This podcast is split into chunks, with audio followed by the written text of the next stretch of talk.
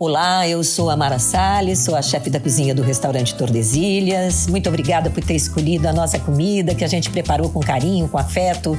Queria dizer para vocês que a partir de agora, numa série de podcasts, eu vou estar tá aqui juntinho com vocês para falar um pouquinho sobre as minhas histórias de viagens, dando dicas de receita de cozinha, falando sobre os bastidores, dando outras receitas de vida, falando um pouco sobre a diversidade cultural desse país gigante que sempre, sempre me encantou.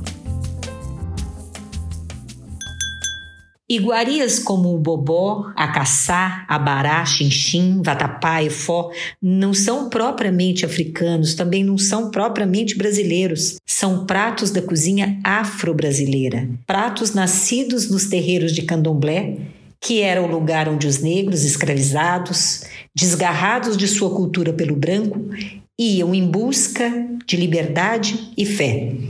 Nesses rituais sagrados faziam e ainda fazem oferendas aos orixás com preparos delicados, adocicados pelo leite de coco, perfumados com coentro e gengibre e tingidos pelo dendê. Manjares, papas, mingaus e cada preparo respeita as preferências de cada uma das entidades. Na nossa cozinha, baianos, haitianos, brancos, pretos, pardos, nos juntamos para contar a história dessa receita que propõe uma reflexão profunda sobre esse passado?